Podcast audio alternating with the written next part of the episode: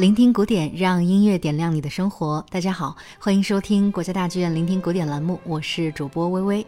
盛夏时节，万物郁郁葱葱，全国各地的小伙伴可能都在迎接着一年中的高温极值。除了空调和冷饮，到底还有什么能带来一丝清凉呢？我想啊，应该包括美好动人的音乐。而每年的夏季，其实，在世界各地都会有很多的消夏音乐会，从伦敦逍遥音乐会到柏林森林音乐会。再到我们国家大剧院一年一度的漫步经典系列音乐会，可以说都以各自独特的策划、鲜明的风格，成为了备受乐迷欢迎的音乐会品牌。这其中呢，还有一场年度音乐会，历史虽然并不悠久，却已经成为了影响力直追维也纳新年音乐会、代表古典音乐户外演出品质标杆的品牌，那就是同样来自音乐之都、同样由维也纳爱乐乐团倾情奉献的。维也纳美泉宫夏日音乐会，我们的聆听古典栏目将用两期节目的时间，与大家一起来回顾美泉宫夏日音乐会上的精彩瞬间。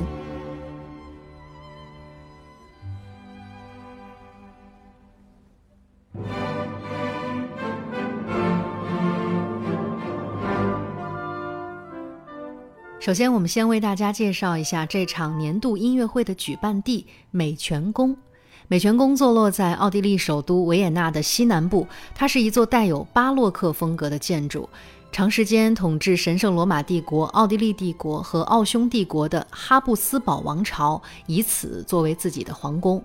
美泉宫的名字呢，来源于17世纪早期的神圣罗马帝国的皇帝马蒂亚斯。传说中啊，他在狩猎途中曾经在这里饮用泉水，觉得这个泉水呢格外清爽甘冽，所以就把这个地区命名为美泉。而在1743年，奥地利女皇玛利亚正式下令建造美泉宫和它附属的皇家花园。这个总面积二点六万平方米的华美宫殿，也成为了全欧洲规模仅次于法国凡尔赛宫的王室宫殿。一九九六年正式入选世界文化遗产名录。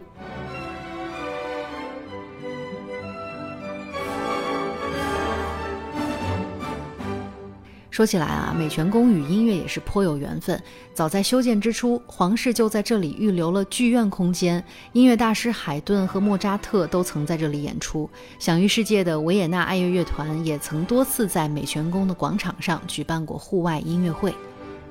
二零零四年五月，首届美泉宫欧洲音乐会成功举办。这场由维也纳市政府主办、倡导欧洲一体化的文化活动，希望以更亲民的方式向公众展示古典音乐的魅力。第一次亮相便与众不同。站在维也纳爱乐乐团指挥台上的是美国著名爵士音乐人、歌手鲍比·麦克菲林。他不但可以指挥乐团演奏世界名曲，还以精准的人声进行伴唱，让人耳目一新。现场多达七万名观众聚集于美泉宫广场，在维也纳圆舞曲中翩翩起舞。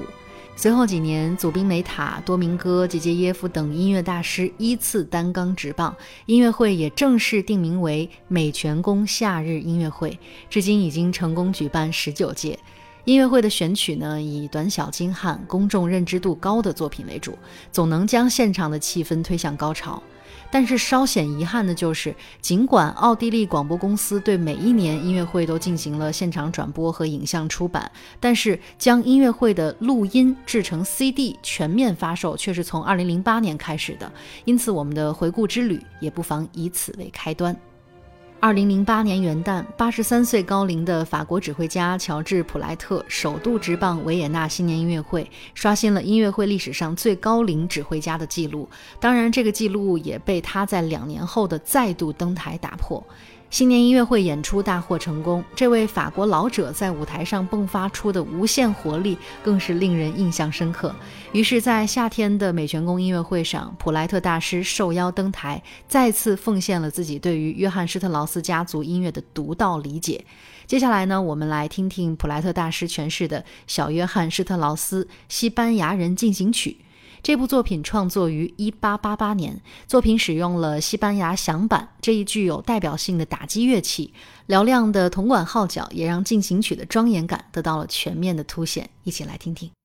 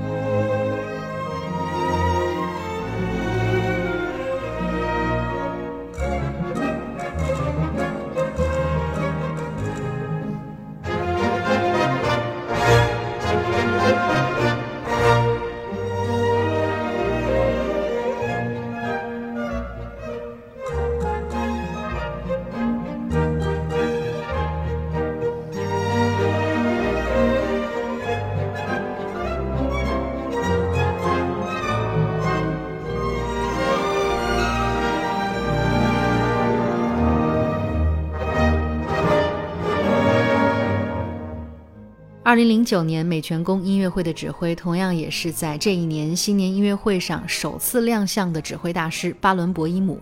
这位精通德奥音乐的艺术家，显然为音乐会注入更纯粹的古典气质，所以他选择了奥地利的骄傲音乐大师莫扎特一七八七年创作的名作 G 大调第十三号弦乐小夜曲。要知道，维也纳爱乐乐团的弦乐声部可是备受乐迷钟爱的，被誉为拥有天鹅绒般的质感，极富歌唱性。他们与前辈指挥大师卡尔伯姆合作的莫扎特作品就被奉为权威演绎。接下来，我们就来听听巴伦博伊姆大师与乐团在美泉宫现场的精彩演绎吧。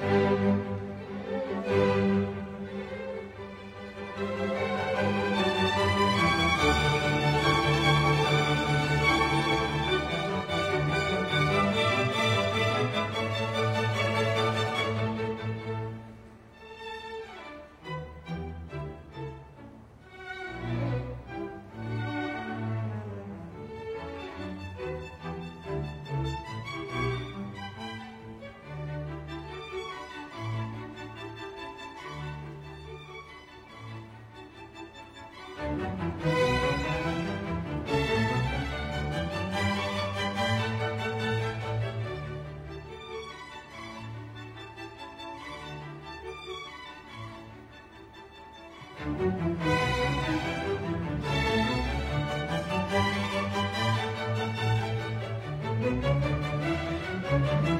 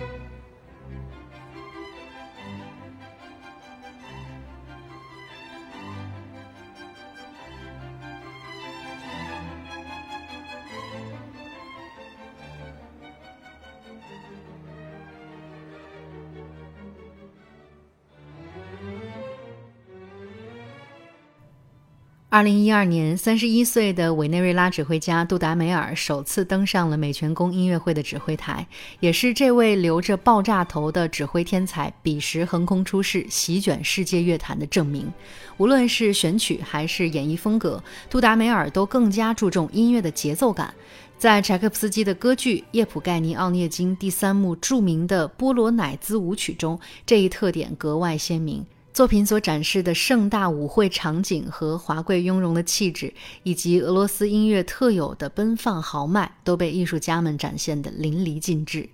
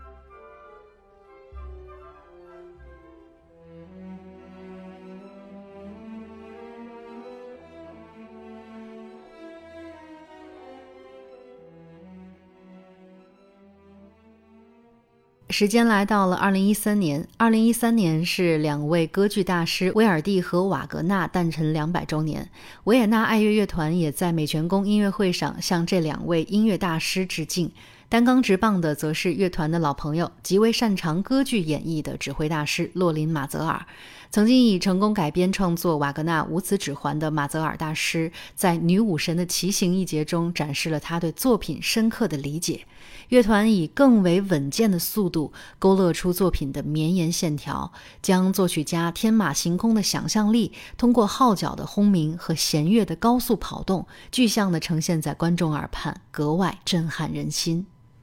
thank you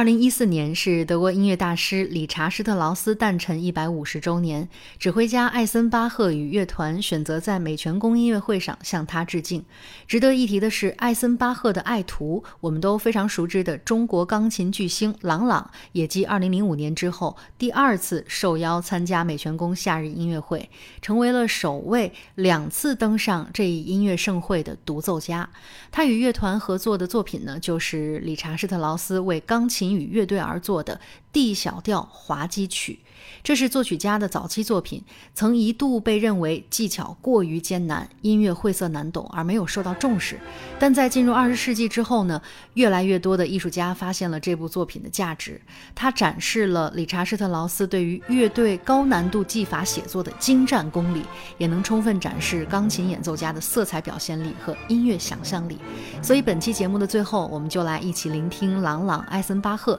与维也纳爱乐乐团的精彩表现。